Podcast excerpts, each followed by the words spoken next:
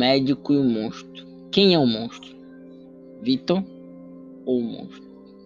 E como essa figura se tornou fascinante no cinema e tão usada, e muitas vezes usada até demais, né? Mas como ela ficou tão.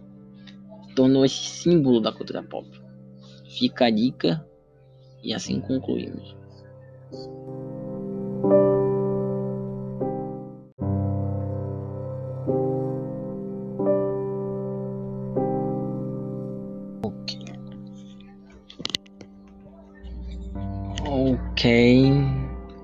Se. Ok. É, meu nome é Jackson Oliveira, estou aqui fazendo podcast referente a Frankenstein, uma obra de Mary Shelley e suas adaptações cinematográficas referente a um trabalho do itinerário formativo de literatura sou aluno do terceiro semestre da Universidade Estadual da Bahia, UNEB, campus 4,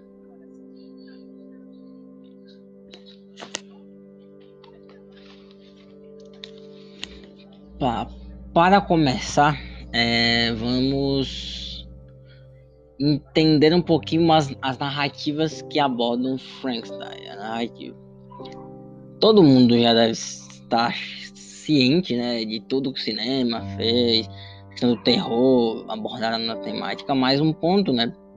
Que quem escreveu, né, e muita gente se confunde, né, e, e por muito tempo muita gente não sabia que Frankenstein foi escrito por uma mulher é, entre que viveu entre o século final do século XVIII e início do século XIX é, a, a, narrativa e essa história ela, ela, é contada de diferentes formas né?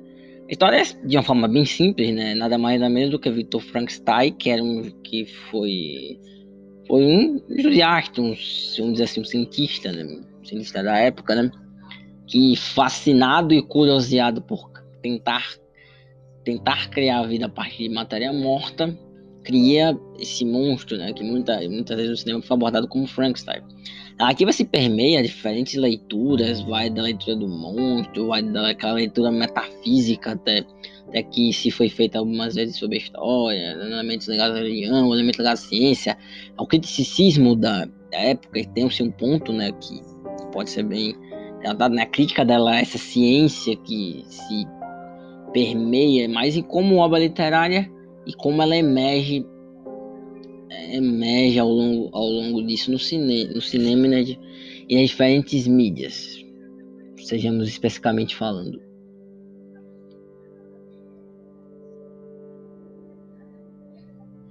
E, e, vai se vai se que vai se lembrar o que vai ser mais clássico, né? É a, são as obras de, da, são as adaptações da década de 30 e da década de 40, né? Que elas vão ser mais impactantes e a base para esse ilusionário que se tem do Frankenstein no cinema e que algumas vezes vai fugir do original, outras vezes vai se basear no original, vai depender muito, né? Mas 3031 se destaca ali, né? Tem no nosso subconsciente do que é o Frankenstein, né? O monstro grande, criado ali, de, de, criado ali num porão sombrio, né? Digamos assim, o Frankenstein ali com energia, dando vida a ele, esse monstro gigantesco, com parafusos e por aí vai. É, de certo modo, o cinema que acrescenta isso né, na, no livro e nas adaptações do livro. Você não vai ver isso claramente, muito pouco claramente, mas vai, vai chegar, né? E a gente pode denotar sem menor problema, né? Como o cinema se apropria dessas obras e como ele vai, vai acrescentando alguns elementos. A coisa que eu vou abordar nos, nos próximos minutos aqui do podcast, em outro momento aqui. Mas para concluirmos essa pequena apresentação de como a história vamos entender esse universo, essa surpresa, esse mundo do Frankenstein como o cinema e como as mídias abordaram ele ao longo da história. Ficou aqui. E um, e um ponto bem interessante nessa abordagem, pode ser levado em conta e levado aqui, aqui para o contexto, é como, como estabelecemos as relações entre essa criatura e o monstro, como elas abordadas nas diferentes temáticas. É, se nós formos sinceros e formos bem simplistas para denotar o Victor, né? O Victor vai ser aquele meio, aquela figura meio horrenda, meio monstruosa, até um pouquinho algo que soa um pouco como sádico, é, chega umas vezes literalmente isso, né?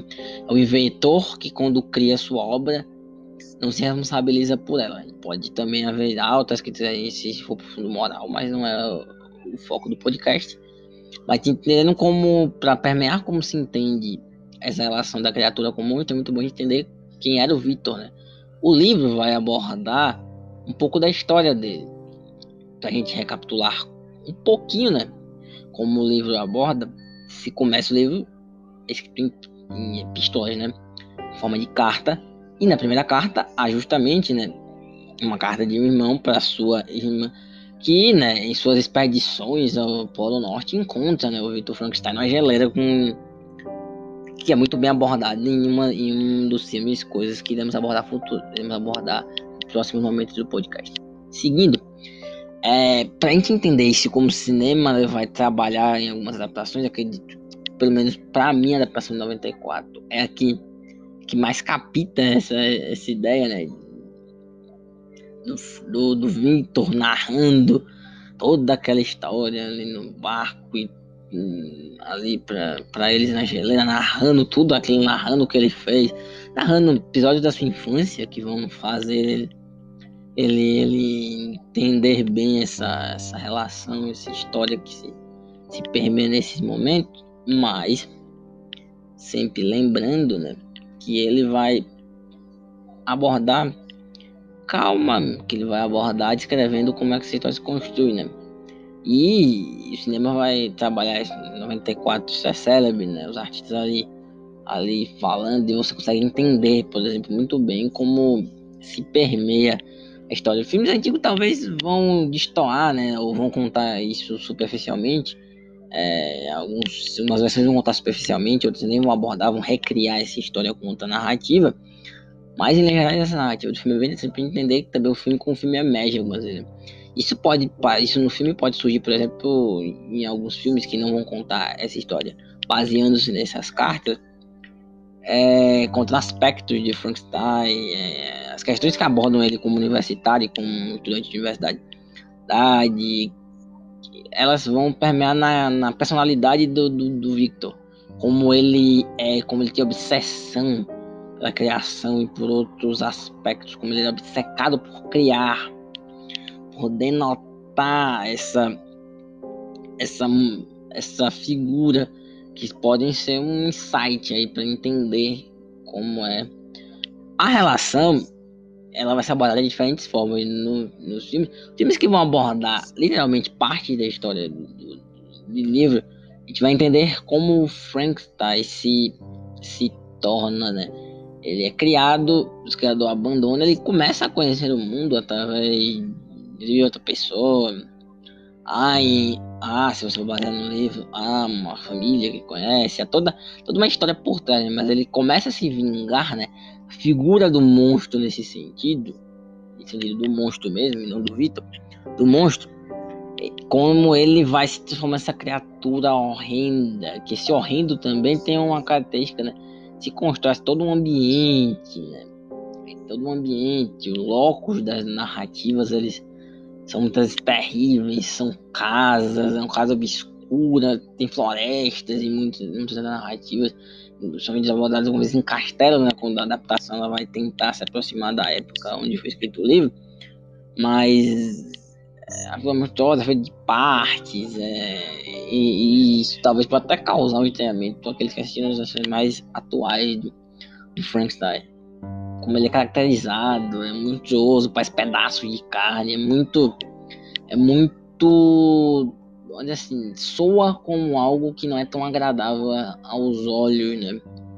E, e, e tenta ressaltar essa característica de terror que muitas obras tentem abordar sobre o mesmo.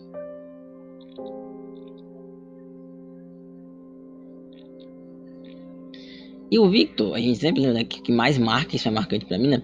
É quando o Victor começa a matança, né? Clássico do 31, fazendo a cortada, inclusive, da versão do 31, né? Que é quando ele mata uma criança no lago, literalmente soa como algo inconsequente, né? Como a ideia do ser que ele faz algo inconsciente, né? Literalmente do seu inconsciente. É, que foi tirada, né? cortada, depois só vai ser recortada depois, né? Questões óbvias, não, precisa, precisamos falar aqui. Mas isso talvez marca quando o momento que ele emerge, né? Quando, quando o monstro se torna literalmente um monstro, não só a criatura monstruosa. Vitor fez, né? Mas como essa criatura se volta contra o seu criador, se torna aquilo que originalmente não aparece. As versões dos filmes algumas vão abordar o Frankenstein mais como monstruoso, um monstruoso inteligente, aí eu acho que umas adaptações ali que a adaptação de 94 ela, ela foca nisso, né? No, no, no Frankenstein inteligente, a primeira adaptação também foca nisso. Que é um ser inteligente, que é um ser que se construiu inteligência mais.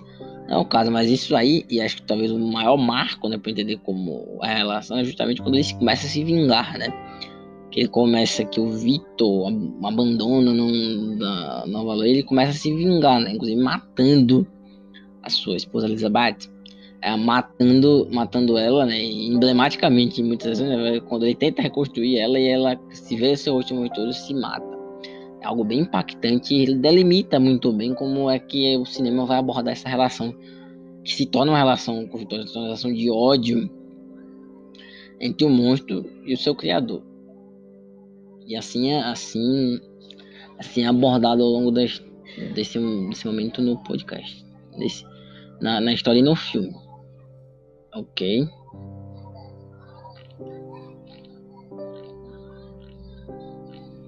Como gancho, a gente pode abordar os outros personagens que o cinema acrescenta. O cinema vai acrescentar, por exemplo, em muitas das versões, o Igor, né? Que pra quem não sabe, seria o suposto assistente, né? Até em animações e outras coisas, ele vai bem de uma forma mais engraçada. Mas acho que ele vai, né? Que seria o assistente do Victor, né?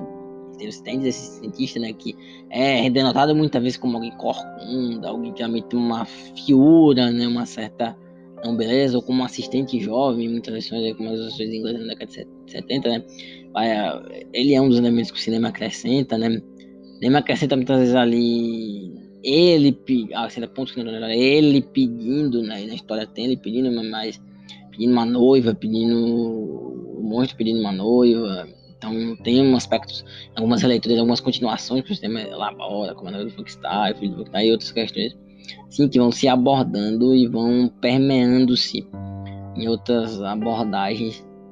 Mas eu destaco aqui o Igor, porque o Igor é talvez nesse sentido, né, que mais solta, né, é, é o assistente, é aquele que sabe de tudo que o Vitor tá fazendo, que vai, que é meio aquela figura é em algumas ações, algumas ações em que muito base esse primeiro para denotar um comportamento humano. É, temos aí a noiva, né? Temos irmãos, irmão do Vitor Fructar, família que é abordada em outras vertentes que está no livro, mas que é acrescentado outros personagens, outras figuras é, que o monstro conhece ao longo da história, alguns filmes vão abordar paixões, né? paixão até, do monstro por uma humana e outras questões que algumas versões vão abordar que podem ser ditas de forma bem simples, né? O cinema acrescenta e denota nessas versões. É, mas e aí a gente parte para as releituras, né? A gente pode pensar o Frankenstein, toda essa obra, diferentes perspectivas. A gente pode se basear tanto na obra escrita quanto na literatura, a gente pode partir o aspecto filosófico né, do Prometeu, que rouba o fogo dos deuses, que é punido com todo dia tendo seu corpo comido por seu fígado comido, comido por animais e, e outros aspectos, né? Sentindo da ideia de que de que o de que o Victor produz algo que vai atormentá-lo eternamente, que o vai vai fazer mal eternamente, que sua consciência vai ele ter que lidar e ter criado vida, né? Indo para esse complexo filosófico, mas o cinema ele nem sempre vai abordar muito mais em algumas versões vão abordar, e aí eu vou ser saudosista, né, versão 94. É uma versão que, que vai que vai vai ser um pouco mais fiel ao texto ao texto escrito, digamos assim, né? A versão de 30 também vai ser um pouco mais fiel ao texto ao texto da Mary e as obras nesse, nesse aspecto, né? Que vão se denotar uma leitura vai ser a leitura de pensando o monstro nessa relação, até incluindo a própria história da Mary né? pensando uma perspectiva ali do, do feminino, entendendo, talvez tendo uma abordagem mais mais social, entendendo todo aquele aspecto que se aborda. A gente vai ter múltiplas leituras, a gente ter a leitura da criação, né? a ideia do ser humano criando vida, ou seja, algo que a ficção científica vai abordar muito bem, né? E diferentes públicos vão entender, né? Que diferentes públicos vão entender que que, que o Frankenstein inaugura algo da ficção científica, mas mas pode ser entendido como lógica científica. Gostos são múltiplos, né? Mas para ponderar, isso é um dos pontos de uma possível releitura da obra do do, do Frankenstein. Seguindo.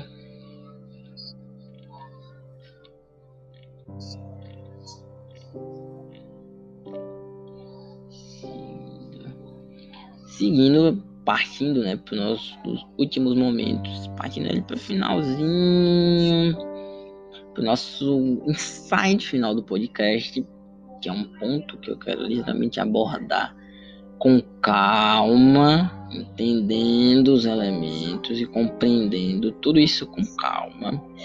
Com calma, que eu fui rápido falando aqui, com calma para a gente entender né, e amarrar os últimos pontos aqui da nossa, da nossa história e de como a gente entende o Vitor e entende esse mundo dele. E aí, acho que a versão atual ela vai ser mais interessante, né? Porque ela tem uma abordagem mais científica, né? Vamos ver o assistente na história, a perspectiva contada na história vai ser narrada na Inglaterra do século, século XIX, né? Esse, esse Frankenstein mais inteligente, esse Frankenstein mais, mais moderno, tem essa figura monstruosa muito característica, né? O corpo retalhado, os parafusos vão sair da história, né? Do nosso clássico de jornal vai sair da história. Mas você precisa depender de como o monstro é inteligente, como o monstro ele, ele via esse monstro, né? Era mais um monstro do Victor, como esse monstro se tornava, de certo modo, espelho do, do próprio Victor. E assim seguimos para o nosso momento. E aí nós vamos para justamente o nosso bônus track, né? Antes da conclusão. Nosso bônus track é justamente, né? O monstro, né? O monstro. E o seu criador. Ou seja, o monstro e seu criador, o monstro e o doutor. Quem é o monstro? O doutor, Vitor ou o próprio monstro? Acho que essa pergunta pode ser bem denotada né, ao longo da, da história, como as, as, as relações estabelecidas, a figura estabelecida e como em momentos, em momentos da vingança eles acho que são marcantes. Quer dizer, perceber elementos do gótico, né, inesperado, que geralmente as mortes estão em momentos inesperados que o monstro ataca as pessoas que, ela, que, que, ele, que, ele, que ele mata em momentos inesperados. Toda essa questão do terror é tenebroso, é ocusante, é horrível. As mortes acontecem em momentos específicos, como monstros se transformam muito. Mas no Victor, se a gente for entender o Victor por trás, né? É o cientista obcecado, é aquele que não dá valor, que despreza, que se torna horrível, misa. Muitas versões causa medo, que o cinema foca muito no monstro, mas que na história, lendo, causa medo, causa grande indignação, né? Isso é uma questão, né? Pra quem gosta de comparar muitas vezes obras esquecendo que são mídias completamente diferentes, mas isso é algo que se pode. Podemos permear de outro meio. Mas é algo interessantíssimo. É interessante como se permeia toda essa relação ali, ali da figura. É é muito, muitas vezes que para mim é marcante mesmo a vingança. Para mim é o ponto que vai entender que o monstro se torna a figura do monstro, né?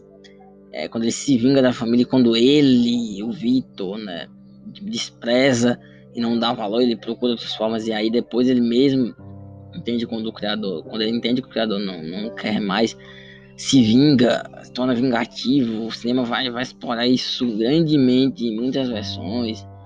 É, na versão de 31 vai explorar na versão de, versão da década de 40, vai abordar na versão de 94, vai abordar na versão de 2015 mais de outra perspectiva, é, a perspectiva é um pouco mais narrativa, se foca mais no Victor, né, não exatamente na história mas é marcante todo aquele contexto, né? Que emblemático é que Vinilo quando faz o Frankenstein matando, né? Ela é algo tenebroso, mas é marcante. Marcante e aborda muito bem como o monstro transforma nesse monstro, mas que se voltar para trás, né, o verdadeiro monstro é o Vitor. Só que monstro se torna um espelho, a relação de espelho é clássica pra gente entender quem era o monstro. O monstro era o Vitor, mas o monstro se torna o espelho da sua criação.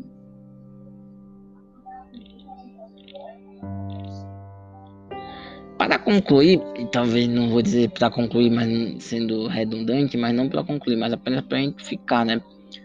Essa obra é grandíssima, é algo que a gente pode explorar muito e abordar de diferentes formas. Ela é enigmática, ela é interessante, é curiosa, ela permeia, reverbera várias questões no âmbito filosófico, no âmbito literário, no âmbito das adaptações do cinema, de como elas, elas emergem ao longo da história.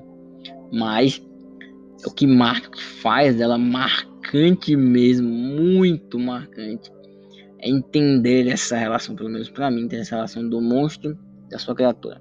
É como o cinema aborda como as mídias, né, diferentes mídias, né, não só cinemas, séries também, diferentes objetos de como essa obra ela é emergida pelas mídias e como o cinema vai dando conta e vai recriando e vai criando releituras dessa história ao longo dos tempos. Ela é fascinante, é amazing, fascinante. Ela é fascinante. Ela é ela, ela nos provoca, nos desloca e, e ela é uma porta de pode ser uma porta de abertura para o gótico, pode ser uma porta de abertura para a ficção científica. Ela estabelece princípios que vão ser princípios para o sci-fi em em diferentes períodos, né? É, ela, ela marca uma abertura, ela é diferente, ela emerge, se torna um símbolo da cultura pop ao longo da história, né? Quem não lembra dos filmes de Vertai, quem não vai lembrar até dele abordado na comédia, ali como na família Adams e outros aspectos. É, ele é esse vislumbre, ele é essa obra em constante construção e permeando-se de diferentes modos. Essa é obra assim concluímos nosso podcast. Eu sou Jackson Oliveira, aluno do sexto semestre do curso do curso de Letras Língua Inglesa do Campus 4 da UNEB. Esse foi o podcast sobre Frankenstein, sobre as cinematográficas. Agradeço aqueles que vão me ouvir e concluo com o médico e o monstro. Quem é o monstro? Vitor ou o monstro? E como essa figura se tornou fascinante no cinema e tão usada, e muitas vezes usada até demais, né? Mas como ela ficou tão. tornou esse símbolo da cultura pop. Fica a dica e assim concluímos.